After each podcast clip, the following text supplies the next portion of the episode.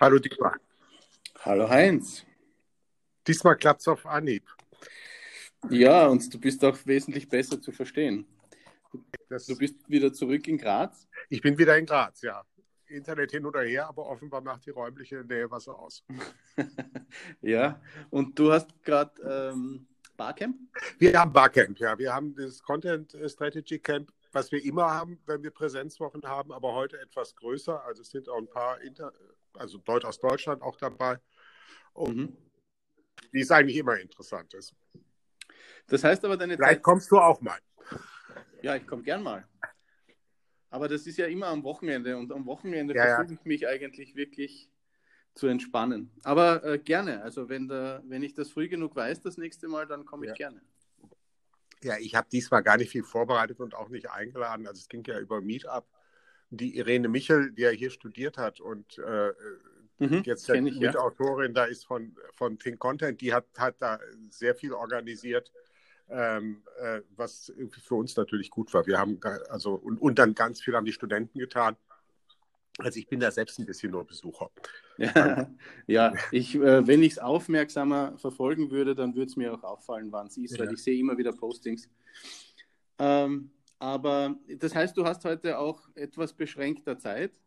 Äh, dann lass mich kurz einleiten, worum es denn heute gehen soll. Äh, wir haben das letzte Mal nach längerer Zeit wieder mal miteinander gesprochen und dabei äh, erzählt, was uns so in den vergangenen Monaten beschäftigt hat.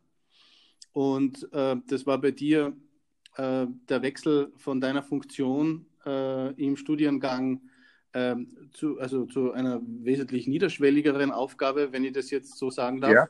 Und, äh, und dann auch die Zuwendung zu äh, großen Themen wie, ähm, wie eben Weltklima und äh, ich meine, sag's in deinen Worten.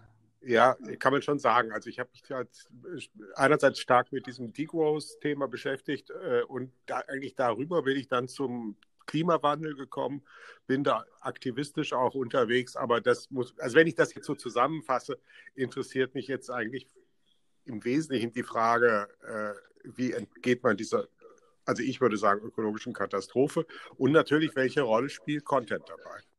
Ja, genau. Und da kann ich anknüpfen, weil äh, meine Erzählung war da jetzt ja weniger spannend. Es geht immer noch um äh, digitales Marketing Ja. bei mir in der Agentur. Ich habe nur erzählt, wie wir uns für die Zukunft aufgestellt haben, ähm, also zumindest für die nahe Zukunft, weil dann wird es wieder Veränderungen geben. Äh, und dann ist mir irgendwie so aufgefallen, dass ein Buch das ganz schön zusammenfasst, was wir da beide äh, das letzte Mal Ja. erzählt haben. Und das ist äh, Realitätsschock von Sascha Lobo. Und das habe ich versprochen, ganz zu lesen bis heute. Ich habe es aber nur etwa zur Hälfte gelesen, auch ein bisschen dann hinten, dass ich einen Überblick habe, aber ich habe doch zumindest einen Eindruck. Ja, äh, das, äh, ich habe es schon ganz gelesen. Also ich bin jetzt im letzten Kapitel. Ich habe es dann dazwischen einmal liegen lassen, weil ich andere Bücher gelesen habe. Aber das finde ich nämlich wirklich sehr passend, weil da die beiden Themen von uns vereint werden. Also da geht es, äh, vielleicht ganz kurz erklärt, Realitätsschock. Damit meint äh, Sascha Lobo, dass wir jetzt im, im 21. Jahrhundert irgendwie draufkommen, dass, dass viele Dinge, die vor kurzem noch äh, völlig selbstverständlich waren, jetzt plötzlich äh, in Frage gestellt sind. Und er äh, nimmt sich da zehn Themen heraus und das erste Thema ist gleich das Thema Weltklima. Ja. Und auch das letzte übrigens. Er hört auch damit auf. Dann. Ja, siehst du, also ganz fertig habe ich es auch noch nicht gelesen. Das ist mir nicht Ja, aufgefallen. also, ich, hab, ich bin das ja gewohnt von Masterarbeiten und solchen Dingen, dass ich hin, immer auch ein bisschen hinten lese, wo das Ganze hinausläuft. Ja, ich habe auch gerade noch hinten gelesen, weil da ist nämlich äh, im Speziellen das Kapitel, das mich dann sehr interessiert. Da geht es darum, dass die Jugend, ähm, also es nennt sich die Weisheit der Jugend Ja. und das ist etwas, was ich in der Agentur auch erleben kann äh, und auch mit meinem Sohn erlebe, dass junge Menschen, also er spricht davon zumindest einmal von all jenen unter 30, ähm, für die Themen, die da im Realitätsschock behandelt werden, besser aufgestellt sind. Ja. Und das zeigt ja unter anderem auch Fridays for Future, die Bewegung, die von sehr jungen und vor allem weiblichen äh, äh, Menschen äh, ins Leben gerufen wurde und am Leben gehalten wird. Und das, das wird dann da auch hergeleitet und darüber würde ich heute gerne ein bisschen mit dir reden. Ja, also dieses letzte Kapitel habe ich, hab ich eben auch gelesen und äh, bin auch beeindruckt davon. Äh, äh, er sagt, also mich hat das jetzt an einen Satz erinnert, den ich nicht da gelesen habe, aber neulich in einem ähnlichen Zusammenhang, und zwar ein Zitat von Karl Marx, das nämlich, äh, die Men Menschheit stellt sich nur Aufgaben, die sie auch lösen kann. Und so ein bisschen ist das der Geist, den, den er da anspricht. Dass er sagt, äh, äh alle diese Dinge, die vielleicht für die Leute in unserer Generation, also jetzt du bist jetzt sozusagen ein junger Vertreter dieser Generation und ich ein alter, aber naja. die für uns, äh, ja, also die für die Leute, die so, sozusagen zu der ersten mehr oder weniger Internetgeneration gehören. Für uns ja. bringt da vieles zusammen, äh, aber, aber die jungen Leute gehen völlig anders mit diesen Tools um, sind auch ganz anders auf die Komplexität und den schnell, die schnelle Veränderbarkeit eingestellt, sind auch viel illusionsloser, also fallen auch weniger auf, auf Fake News und sowas rein und Richtig. werden schon die Kapazitäten haben, auch mit den Krisen umzugehen, die vorher alle beschrieben werden in dem Buch. Ne? Ja, zumindest ist es eine sehr äh, positive Sicht auf die Dinge und das macht das Buch dann am Ende auch sehr äh, tröstlich, weil ich schon auch begonnen habe, das Buch aufzuschlagen mit dem Gefühl, ich sehe da eigentlich kaum einen Ausweg aus, der, aus dieser Situation. Ähm, und eigentlich sagt er dann im letzten Kapitel, beziehungsweise auch die Luisa Neubauer, ähm, das ist ja die Fridays ja. for Future äh, äh Chefin quasi in Deutschland, ähm, die, mit der er ein äh, Interview führt, ein Podcast-Interview. Und äh, die hat auch ein Buch geschrieben, äh, das ich mir übrigens gerade bestellt habe. Das heißt vom, äh, vom Ende der Klimakrise. Und äh, dort betont er nochmal, wie schön er das fand, dass es ihr da auch gelingt, Wege aufzuzeigen, die ähm, die man jetzt angehen kann, um zumindest mit dem Problem umzugehen. Es geht jetzt gar nicht um konkrete Lösungen, aber einfach diesen positiven Zugang, äh, wir müssen jetzt was tun und äh, lasst es uns anpacken. Ja, wobei ich äh, schon sagen würde, aber vielleicht weil ich zu alt bin äh, oder so alt bin, äh, dass ich den, also ich finde den Optimismus sympathisch und ich glaube auch, man kann gar nicht anders, als ihn zu haben. Und ich bin ja auch selbst jetzt auch mit jungen Leuten da zusammen aktiv. Aber äh, trotzdem Trotzdem sind die schwierig, die Probleme sind einfach so schwer, äh, dass man geben muss, da wirklich so hoffnungsvoll zu sein. Ja, ja, das ist schon richtig. Aber ähm, ich glaube, wie du jetzt vorhin eben auch gemeint hast, es braucht halt auch genau diesen Zugang, damit wir es überhaupt noch angehen. Ja, ganz sicher. Also das, das, also ähm, äh, ich merke das ja auch. Ich merke ja auch, dass es sind ganz viele Frauen, junge Frauen, die da aktiv sind, die auch ganz anders und auch weniger vor Bord aktiv sind als früher. Sagen wir viele, die eher aus der linken Szene oder in der linken Szene da sich engagiert haben. Ähm, und natürlich einen sehr, wie soll ich sagen, lebenszugewandten Zugang auch haben zu dem Ganzen und auch aufeinander achten dabei. Das, das kennzeichnet ja auch die ganze Klimabewegung. Ja, ja, ich meine, äh, was dieses Aufeinanderachten betrifft, da hat die Luisa Neubauer auch was Interessantes gesagt. Sie hat erzählt, dass, ähm, also Sascha Lober hat sie auch gefragt, wie sie denn mit den Älteren umgeht, die ihr da alles Mögliche an den Kopf werfen. Ähm, und sie hat erzählt, dass es immer wieder Leute gibt, die tatsächlich auch der Meinung sind, dass sie ganz andere Absichten hat, als sie es hat also da kommen Leute auf sie zu, die meinen, sie soll doch ähm, Abstand davon nehmen, ihnen das Auto wegzunehmen oder das Fleischessen zu verbieten. Und sie meint, das tut sie ja gar ja. nicht. Äh, sie kann auch gut verstehen, wenn Leute sagen, sie arbeiten das ganze Jahr und dann wollen sie auch einmal in den Urlaub fliegen oder in den Urlaub fahren.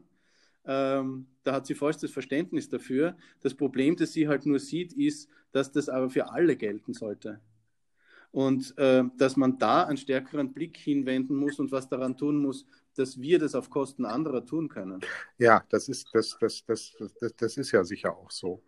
Das, ähm, äh, es geht ja nicht um individuelles Fehlverhalten, sondern es geht ja darum, wie, wie sich eine ganze Gesellschaft verhält. Und äh, auch, es geht auch darum, was, was ich neulich auch von jemand gehört habe, selbst wenn du hier sozusagen versuchst, nachhaltig zu leben, hast du trotzdem einen riesigen ökologischen Fußabdruck, weil einfach unsere ganze Gesellschaft, die, wie hier eine Stadt aussieht, wie der Verkehr ist oder so, hier funktioniert einfach anders. Und äh, da kann man nicht Individuen hauptsächlich die Schuld geben dran und sagen, du, das ist sogar, damit spielt man vielleicht sogar eher das Spiel der Leute, die, die eigentlich nichts dagegen tun wollen, gegen diese Krise und die nur sagen, ihr seid schuld. Genau. Und das stellt ja übrigens, wenn ich das sagen darf, der Lobo auch vorne, vor, vorne wiederum dann in dem, in dem Kapitel über Plastik ganz gut da. Wo er sagt, mhm. die, die Plastikindustrie, die eigentlich davon lebt, Plastik zu, vor allem für Verpackungen zu, zu, zu produzieren und zu verkaufen, ähm, hat sogar das mitbetrieben zu sagen, ihr seid als Verbraucher ja dafür verantwortlich. Nicht wir als die Produzenten sind verantwortlich dafür, dass Plastik verwendet wird, sondern ihr seid verantwortlich, also recycelt. Man gibt dann die Illusion, dass das Zeug alles recycelbar ist. Äh, recycelt, ähm, äh, die Verantwortung ist, äh, ist beim Konsumenten. Und das ja, also, kann ein übles Spiel sein. Ja, er, er, sagt ja, wenn ich das jetzt richtig in Erinnerung habe, dass das äh, damals auch von Thatcher, Margaret Thatcher ausgegangen ist. Ähm, eben diese, dieses Abwälzen der Problematik von der Politik hin zum einzelnen ja. Individuum. So nach dem Motto, schäm dich, dass du die Sachen we wegwirfst und hör doch auf damit. Ähm, äh, was grundsätzlich ja nicht, äh, nicht falsch ist, aber dabei eben die eigene Verantwortung, die politische Verantwortung zu negieren. Ja, und, und, was, es auch, was es auch kaum möglich macht zu handeln. Weil das heißt ja dann, dann kommt ja als nächstes Argument, das wird nie passieren. Wenn alle, äh, äh, sollen alle auf Rindfleisch verzichten, äh, äh, das wird aber kaum jemand tun, also brauche ich es auch nicht. Oder niemand soll mehr ja. fliegen, äh, was, es macht aber überhaupt nichts aus, ob ich jetzt nun fliege oder nicht fliege, also wird da auch nichts passieren. Und da ist ja. da, glaube, glaube ich, wollte jetzt gar nicht so abschweifen auf diesen, den, sozusagen jetzt diese politische Frage, aber da glaube ich, ist es einfach entscheidend zu sagen, der, der, der, der eigentliche Hebelpunkt äh, ist die Produktion. Also wenn man was gegen fossile Brennstoffe machen will, dann muss man schauen, dass die gar nicht erst aus dem Boden geholt werden. Weil, ja, ich, ich würde das, würd das aber schon weiterspinnen. Ich würde sagen, das ist äh, im Endeffekt eine politische Ja, ist es auch. Die, Politik muss vorgeben, was, was ähm, in der Produktion möglich ist ja, und was also nicht. Sie muss es natürlich den Konsumenten auch leichter machen, anders zu leben. Also was, was ja auch zum Teil intendiert ist, wenigstens zu sagen, es muss billiger sein, Bahn zu fahren als Auto oder Flugzeug zum Beispiel. Aber sie muss natürlich vor allem da an der Quelle aktiv werden. Und ja, ich meine, sehr augenöffnend war ja das, weil du das Plastikthema erwähnt hast ähm, die Frage des Recycling. Also das wusste ich auch überhaupt ja. nicht, bevor ich das Buch gelesen habe, dass die Recyclingquote da irgendwo bei 5 oder ja. 6 Prozent herumkrebst. Ja, das war mir auch nicht klar. Mir war auch die ganze Vorgeschichte nicht klar und mir war übrigens auch tatsächlich nicht das Ausmaß klar. Der also vielleicht muss man das verdeutlichen. Äh, wir sind ja seit ich weiß nicht wie vielen Jahren äh, brave Mülltrenner, mhm. die Deutschen und die Österreicher und von anderen Ländern nehme ich es auch an. Ähm, das, das hebt er ja so heraus. Äh, und das ist ja sowas wie ein Ablasshandel. Äh, nämlich, dass, dass man eben als, als Individuum meint, wenn man jetzt brav Müll trennt, dann tut man ja eh schon viel dafür, äh, dass jetzt zumindest das Plastikproblem äh, äh, überschaubar bleibt. Tatsächlich äh, sagt er aber in diesem Kapitel, dass es eben leider nicht so war, sondern dass das ähm, in der Vergangenheit schon so war, dass, das, dass der neu produzierte Plastik in den meisten Fällen günstiger herzustellen war, als das Recycling gekostet hat. Damit äh, hat sich da halt tatsächlich nicht so viel verändert. Also die Quote ist nicht so stark gestiegen, was recyceltes Material betrifft. Und dann hat man halt ähm, sehr viel tatsächlich auch an Drittländer äh, genau. geschickt. Also an China und Indien und, und, und Ghana, soweit ja. ich mich erinnere. Äh, was natürlich auch katastrophal ist, weil dann von diesen Ländern wiederum äh, praktisch die Umweltverschmutzung ausgeht, weil äh, dort gibt es eben noch weniger äh, Bewusstsein oder auch weniger wirtschaftliche Möglichkeiten, mit dem Problem umzugehen. Und von dort aus geht dann doch wieder sehr viel in die Flüsse und ja. dann in die Meere. Aber nur bei uns passiert das halt nicht und bei uns sieht es besonders sauber aus. Das ist natürlich ja, tückisch. Das ist aber eben eines der generellen Probleme, dass wir ganz viele Probleme einfach auslagern nach China, wobei China sich ja im Fall des, des Plastikmülls einfach geweigert hat. Und zwar ziemlich plötzlich noch, noch was anzunehmen und dass die Dinge dann ja, genau. irgendwo genau. entsorgt werden. Und das ist ja beim CO2 nicht anders. Also das CO2, was wir zu viel ausstoßen, ist ja auch das CO2, was woanders fehlt. Und die Afrikaner haben, haben zum Teil ein Zehntel des CO2-Verbrauchs, leiden aber viel stärker unter den Folgen des, des Klimawandels als wir. Mhm. Also ähm, äh, da, da, kommen halt tatsächlich, ich meine, das ist die andere Ebene auch dieses Buchs, äh, wie viele Probleme da eigentlich zusammenkommen und einen großen Knoten bilden. Genau. Und äh, um vielleicht wieder auf dieses Thema der Jugend zurückzukommen, weil wir jetzt gesagt haben, es braucht politische Ansätze, um daran was zu ändern. Ähm, da sagt er ja dann auch, ich glaube jetzt zumindest im Podcast, im Buch weiß ich es nicht, dass äh, junge Leute sich jetzt zum Beispiel äh, Greta Thunberg oder Luisa Neubauer sich da durchaus politisch betätigen. Ja. Also die, die Kraft, die diese Bewegung äh, äh entwickelt hat, die, die nimmt schon stark politischen Einfluss. Luisa Neubauer hat, also man, man sieht es ja auch an der Greta Thunberg und an den, an den Orten, wo sie überall spricht. Ähm, aber auch äh, Luisa Neubauer hat erzählt, dass sie dann äh, relativ bald nach den ersten Veranstaltungen, die so großen Zulauf äh, erfahren haben, äh, von, von, äh, vom, von einem Minister empfangen ja. wurde und, und dann vor die Presse getreten ist und dass ihr dann bewusst wurde, dass sie, äh, und sie ist in den frühen 20ern, dass sie äh, tatsächlich eine politische Figur mhm. geworden ist, was sie Nein, gar nicht wollte. Was sie allerdings, muss man sagen, sehr intelligent spielt ich folge ihr auch auf Twitter und äh, äh, die macht das, wie auch die Greta Thunberg selbst, ja, äußerst durchdacht. Auch ja. Äh, und, und, und, und was für die ganze Fridays for Future Bewegung gilt, jedenfalls von dem, was ich so mitbekomme, äh, dass sie sich also sie kommunizieren ungeheuer präzise und immer auf den Punkt, was die wissenschaftlichen Ergebnisse angeht und lassen sich auch nicht ab, ablenken davon und machen auch keine Nebenforderungen, durch die dann so Nebenkriegsschauplätze entstehen, sodass man sagen könnte, ihr seid ja alle nur ideologisch. Ich weiß mhm. nicht, ob du mitbekommen hast, es gab ja in der Woche auch die, diesen ersten EU-Gesetzentwurf ähm, äh, zur, zur Klimaneutralität 2050. Und da gibt es eine mhm. Stellungnahme mhm. von Fridays for Future, die sehr hart ist. Also in, die sagt, es ist vollkommen unzureichend, was ihr macht und es ist Verrat an dem Pariser Abkommen. Aber da ist trotzdem, ja. da ist nichts drin, was nicht genau dazu gehört. Und das ist, finde ich, ein sehr eindrucksvoller Brief. Ähm. Okay, na das kannte ich noch nicht. Ich meine, die, die, die Frage ist ja, sie, sie sagt ja auch, äh, sie müssen, also diese Bewegung und auch andere müssen sehr stark aufpassen, dass ähm, ältere Generationen jetzt nicht hergehen und sagen, ähm, ja, wenn ihr quasi da anderer Meinung seid und das ja eh so predigt, dann macht ja. mal. Also, also sie lassen sich die Änderung nicht auch noch umhängen. Äh, da, dazu braucht es eben tatsächlich politischen Willen und ja, politische Entscheidungen. Ja Nein, was, der, was der Lobo ja auch schreibt, und das ist mir auch dabei jetzt erst so bewusst geworden, und das ist auch die Einzigartigkeit dieser Fridays for Future Bewegung, äh, kein, im Grunde niemand in der Öffentlichkeit und kein Land kann sich leisten, eigentlich leisten zu sagen, wir lassen, wir, wir, zerstören das Leben unserer eigenen Kinder und unserer eigenen Jugend. Die können mhm. argumentieren damit, ihr nehmt uns die Lebenschancen und das Argument ist äh, unabweisbar obwohl der Friedrich Merz was anderes behauptet hat. Ähm, und das kann, das kann eine Gesellschaft bisher nicht, nicht, das kann eine Gesellschaft nicht auf Dauer ertragen und das lässt sich auch nicht unterdrücken. Das ist, äh, das, und so diese Art von Protest hat es, soweit ich weiß, auch noch nie gegeben. Also, dass die Jugendlichen oder die ganz jungen Leute argumentieren aufgrund ihres Interesses an, der, an sozusagen ihrer ferneren Zukunft äh, und nicht, dass soziale Gruppen unabhängig vom Alter protestieren. Das ist bekannt, aber, aber so ein, eine Form von Jugendprotest ist eigentlich unbekannt, glaube ich. Mhm. Ja, was ich da auch noch besonders interessant finde, es gibt ja dann auch ein, ein Kapitel soziale Medien mhm. und dass er, dass er immer wieder in, bei den einzelnen Themen darauf zurückkommt, dass er soziale Medien äh, mit dafür verantwortlich macht, dass jetzt die Themen tatsächlich so viel ja. Breitenwirkung bekommen.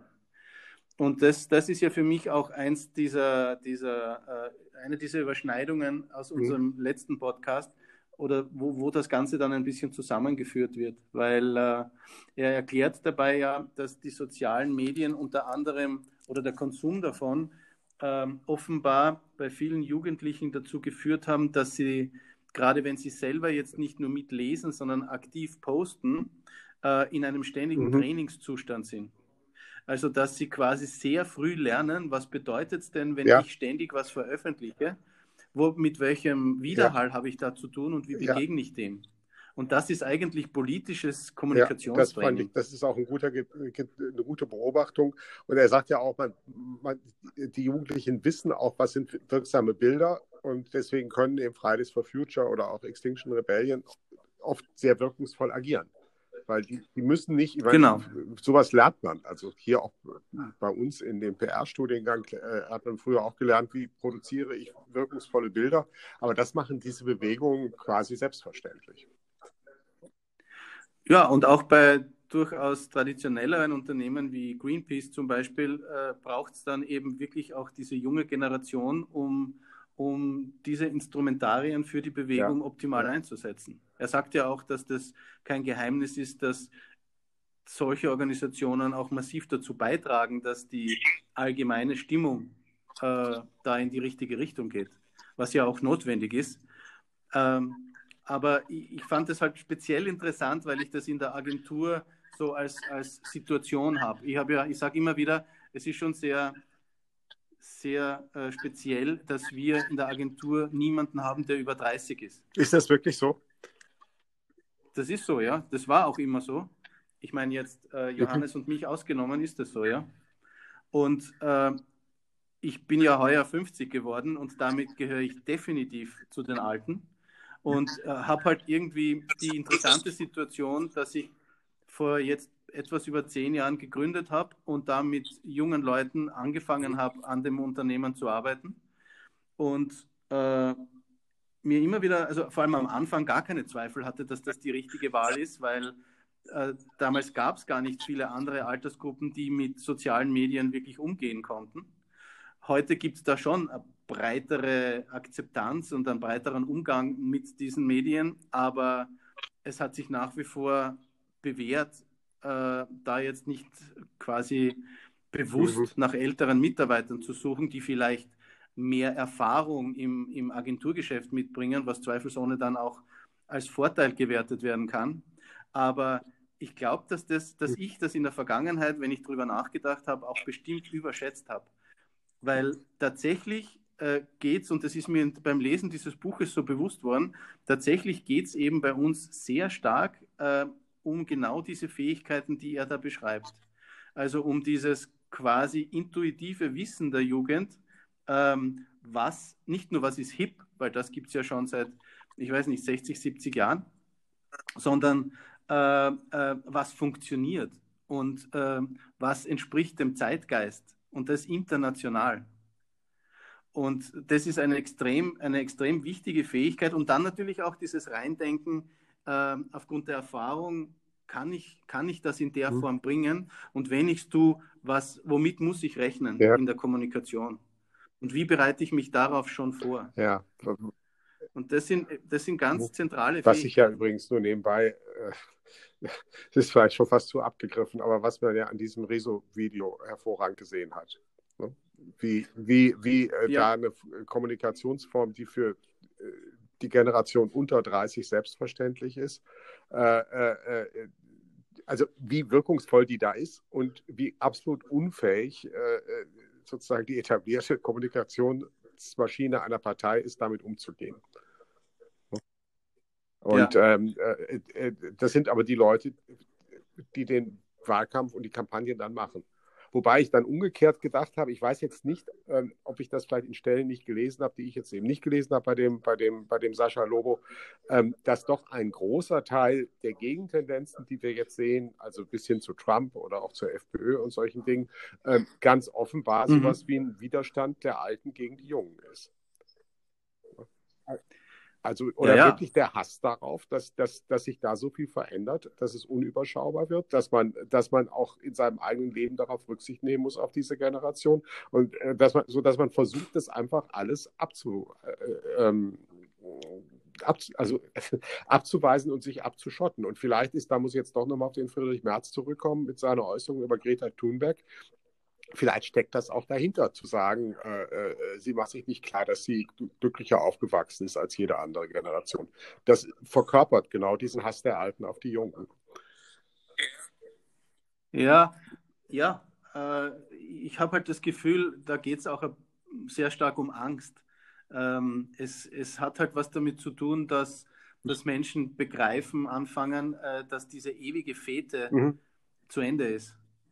Also dieses gedankenlose äh, äh, ja. Nutzen dessen, was da ist und Konsumieren von dem, was angeboten wird, das äh, gerade jetzt bei, bei, bei uns und, und vielen, denen es so gut geht wie uns, tatsächlich der normale Lebenszustand ja. war für die letzten zig Jahre.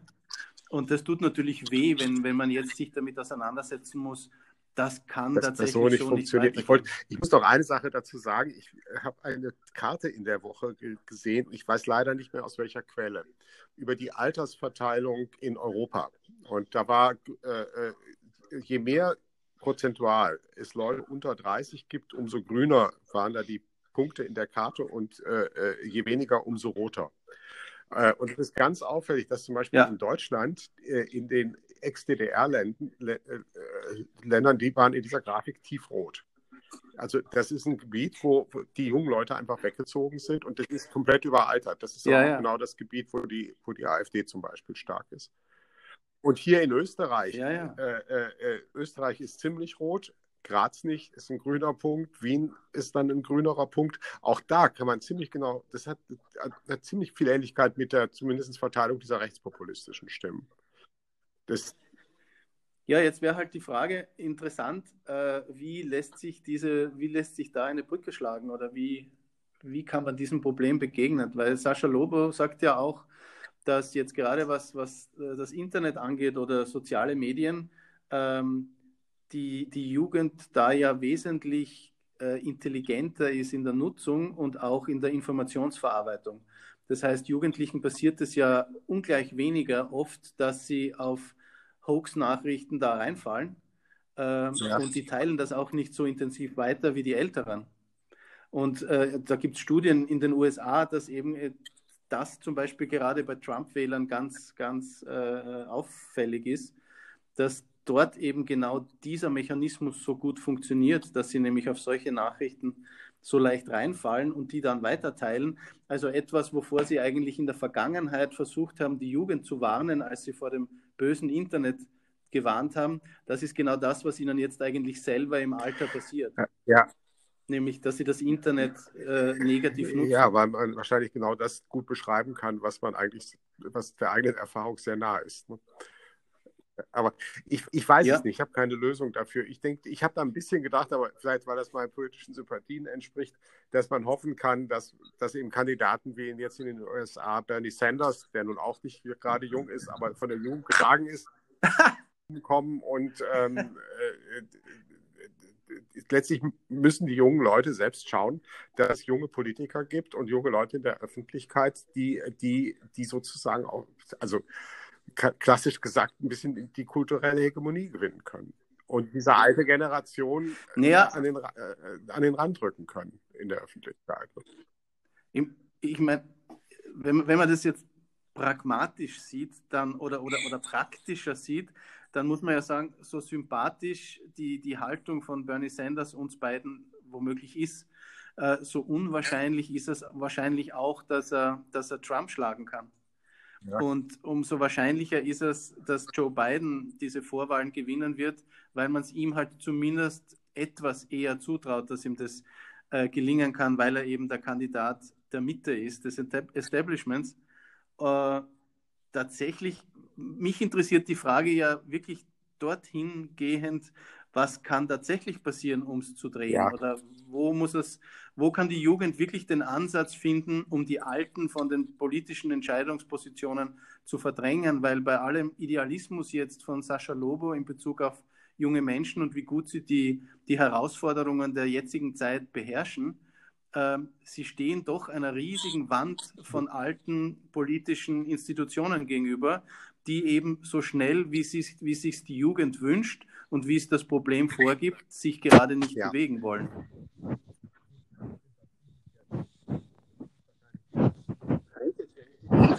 Heinz, jetzt höre ich dich nicht. Die auch so sind, dass die meisten interessierten Jugendlichen beschäftigen. Also das ist, glaube ja. ich, das spielt ja auch eine Rolle. Also sich in diesen Altparteien zum Beispiel zu engagieren, äh, setzt ja eine Opferbereitschaft voraus, die man wahrscheinlich wirklich bei ganz wenigen verlangen kann. Und, ja, richtig. Ich meine, da fällt mir gerade ein, dass ich vom, ah, wie hat der geheißen, Sean Parker, yeah. äh, ehemaliger Mitinvestor ja. bei Facebook, ähm, der hat ein, viele Jahre nach seinem Engagement bei Facebook ein politisches Projekt gestartet, eine App, von der mir jetzt bestimmt nicht einfällt, wie sie, wie sie ja. Plattform, wie sie geheißen hat. Aber dort war die Idee eben, äh, die Allgemeinheit mehr am politischen ja. Prozess teilhaben zu lassen und Abstimmungen in unterschiedlichen Größenordnungen dort veranstalten zu können, die auch direkt politisch ja, Einfluss nehmen sollten. Ich, mir fällt das jetzt auch ein, nachdem du das sagst. Und jetzt bei Extinction Rebellion ist das ja die dritte Forderung, Bürgerversammlungen. Und da könnte man vielleicht eine Verbindung herstellen.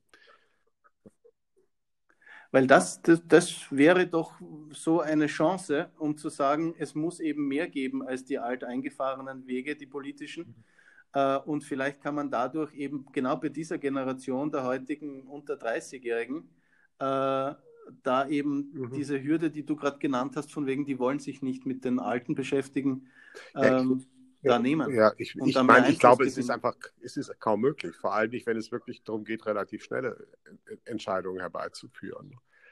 Also die haben ja auch ein, sind ja, ja. Apparat dann auch ausgesetzt, äh, äh die man nicht so leicht drehen kann. Und das ähm, ich war übrigens, um auf den Trump zurückzukommen, ich, äh, äh, ich bin da auch gespalten. Ich meine, ich würde mir wünschen, dass so jemand wie der Sanders äh, äh, an die Regierung kommt. Andererseits hat man ja gerade in England gesehen, dass ein richtig linker Kandidat dann letztlich doch nicht gewonnen hat und da ist schon dafür, eine Figur zu nehmen, die integriert, aber bei der auch klar ist, dass sie viele ja. Leute gar nicht zum Wählen wird bewegen können. Das muss man, das ist ja die andere Seite bei bei bei beiden. Ne? Genau. Also, ähm, aber mhm. es gibt ja auch zum Beispiel die Ocasio-Cortez in Amerika, die ja auch so ein Rollenmodell ist, also die ja auch als ganz junge Kongressabgeordnete äh, da, da sozusagen in die erste Reihe gekommen ist. Und vielleicht wird die auch eine große Rolle spielen. Ne? Ja, ja, ja, die, die ist sehr vielversprechend, ja. aber die braucht halt noch ein paar ja. Jahre. Ich wollte dich noch was fragen äh, äh zu dem, zu dem äh, äh, letzten Kapitel beim Lobo. Ähm, er sagt ja auch, die meisten Jugendlichen arbeiten mit sieben bis neun verschiedenen Social-Media-Apps. Und eigentlich wollte ich dich fra fragen, ob wir dich da auch beim nächsten Mal dann drüber reden können. Also er sagt, man ist zum Beispiel viel, viele haben über äh, äh, Chatten über Videospiele äh, und gar nicht über die klassischen Chat-Apps, vor allem nicht dann, wenn sie ihnen von ihren Eltern verboten werden. Aber äh, äh dass, dass, dass, halt, äh, ja. dass man auch, wenn man den Eindruck hat, eine Firma wie Facebook wird zu übergriffig, einfach zu Parallelkanälen greift. Und ja, ja, sicher. Also da gibt es äh, sicher Entwicklungen. Allerdings muss ich sagen, da bin ich dann definitiv auch schon jetzt nicht mehr der richtige Ansprechpartner. Da sollten wir uns dann vielleicht auch ja. jemanden der erwähnten Jungen aus dem Team dazu holen. Ähm, was ich ja lustig fand, ist äh, vielleicht das zum Abschluss. Mir sind da zwei Sachen begegnet. Nämlich einmal äh, der Head of Strategy mhm. von mhm. Jung von Matt in einem Podcast, ähm, der gesagt hat, wenn es um so, solche Medien geht, die besonders junge Leute gerne nutzen, dann weiß er auch nicht mehr Bescheid und versteht sie auch nicht. Ja. Was übrigens auch Sascha Lobo sagt, ab, dem, ab, ab, ab Snapchat äh, äh, hat er sich ausgeklinkt und versteht es nicht mehr. Und, und TikTok ist jetzt wahrscheinlich genau auch so eine App, äh, wo es uns so geht. Und das kann ich nur bestätigen. Also da finde ich überhaupt keinen Zugang mehr und, und habe auch nicht den Willen oder den Mut, mich daran zu beteiligen. Ähm, und dann, was du jetzt erwähnt hast, also von diesen Spieleplattformen und den, den Livestreaming-Plattformen und so weiter, davon, red, davon reden wir ja gar nicht. Ähm, die haben auch einen gewaltigen Einfluss beziehungsweise bieten auch mhm. äh, äh, große Vernetzungsmöglichkeiten und Kommunikationsmöglichkeiten. Also ja, das ist ein sehr, sehr spannendes Thema. Ähm, vor allem für uns natürlich wiederum aus Marketing-Sicht. Da kann ich bestenfalls erzählen, was wir bei einzelnen Kunden tatsächlich schon machen. Ähm, und wie ja. gesagt, würde jemanden einladen, von dem ich glaube, dass der da mehr. Ja, das können wir machen. Das wäre das, das wär, das wär interessant, da, das nachzuvollziehen. Also. Äh, äh, vielleicht ein Punkt noch, weil es mir immer wieder auffällt, und das würde ich jetzt gerne noch dazu sagen. Also, was, was in den vergangenen Jahren wirklich sehr häufig passiert, ist, dass wir erste Gespräche mit äh, Marken oder Kunden äh, bei uns haben und immer wieder, egal wie groß diese Unternehmen sind, fällt uns auf, dass sie mit dem Argument kommen, sie haben sich überlegt, mhm. auf der und der Plattform präsent zu sein. Und das ist der Ausgangspunkt ihrer Strategie. Und das passt jetzt gut zu dem, was wir da jetzt gerade unmittelbar davor gesagt haben. Äh, das darf halt nicht der Ausgangspunkt einer Strategie ja. sein. Es ist nur eine Plattform, bei der halt ein bestimmtes Zielpublikum zugesprochen wird, wo ich dann schon aussteige, weil ich nicht glaube, dass das stimmt. So nach dem Motto, bei Instagram sind die Jungen und bei Facebook mhm. sind die Alten und bei Snapchat sind die, sind die äh, äh, Chatter und so weiter. Das, das ist ja alles so nicht wahr. Und äh, da wäre es mir auch wirklich ein Anliegen, vielleicht hat es beim nächsten Mal Platz, dass wir ein bisschen über diese strategischen Gedanken ja, das reden, wenn es um Plattformen ich muss da übrigens, da kann ich jetzt zu Anfang zurückkommen, äh, nochmal hier an unsere Präsenzwoche erinnern. Wir haben hier die Theodora Petkova, äh, äh, die eine eigentlich Hypertech ist und auch Autorin und die gestern einen Vortrag gehalten hat, also Aha. stark gerichtet dagegen, gegen die Verwendung dieser großen Plattformen zu Marketingzwecken, ähm, aber auch gesagt hat, die Kommunikation ist eben immer vielkanalig und gerade die wirkliche Kommunikation im Web, die, äh, also sie hat das dann mehr oder Dinge zitiert, die ist so wie Wasser. Da gibt es so Wellen, die ganz unter, also da fließt vieles gleichzeitig und ähm, äh, aber da ist vielleicht was dran. Mhm. Ich glaube, äh, vielleicht benennt sie da doch auch einen ganz wichtigen Trend heute. Weg von diesen ganzen großen, von den ganz großen mono, monolithischen Plattformen. Ja.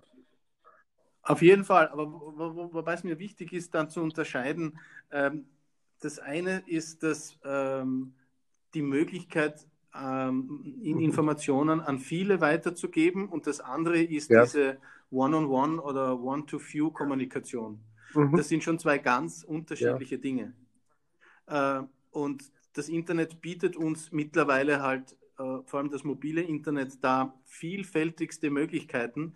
Aber wenn es darum geht, ähm, äh, Bewegungen zu bilden oder, oder Informationen äh, unter Leute zu bringen, dann braucht es halt auch diese größeren Plattformen, die, die da weiter und besser streuen können. Das kann nicht in der, in der One-to-One-Kommunikation. Ich habe auch den Eindruck, da, dass, dass auch da bei den jetzt jungen Leuten, die ich kennenlerne, durchaus auch sozusagen die klassischen Social Media immer noch verwendet werden. Also vielleicht mit einem stärkeren Akzent auf Instagram, aber äh, äh, Facebook ist da nicht so out, wie viele sagen. Also Facebook ist halt so out wie die wie die Ja, das, das sage ich ja immer werden wieder. Trotzdem wirken die irgendwie bestimmte Dinge noch. Ne? Genau. Genau. Ja, nehmen wir uns ja, das gut, vor. Äh, in, sagen wir mal, zwei Wochen realistischerweise. Ja, gerne. Hm. Also so lange werden wir eh brauchen. Ähm, äh, wir fahren morgen äh, noch einmal äh, was heißt noch einmal, wir fahren erstmalig alle zusammen okay. Ähm, äh, in den Schnee. Und zwar nach Schladming äh, zum Rodeln und dann zum Skifahren ja. bis Montag. Da freue ich mich schon sehr darauf. Und dann ist eine sehr dichte Woche, Gut, deswegen ist 14 Tage richtig. eine gute Idee. Ja, tröstlich zu wissen, dass es dann noch Ja, Schnee danke. Gibt. Ich werde nach über 20 Jahren. Ja, das wird jetzt durchgeschneit. Äh, ich wollte gerade sagen, ich komme da nach über 20 Jahren vielleicht nochmal zum Skifahren. Dann wünsche ich dir alles Gute. Gut, bis bald. Ja, Tschüss. danke. Heinz, dir auch. Ciao, ciao. Schöne Woche.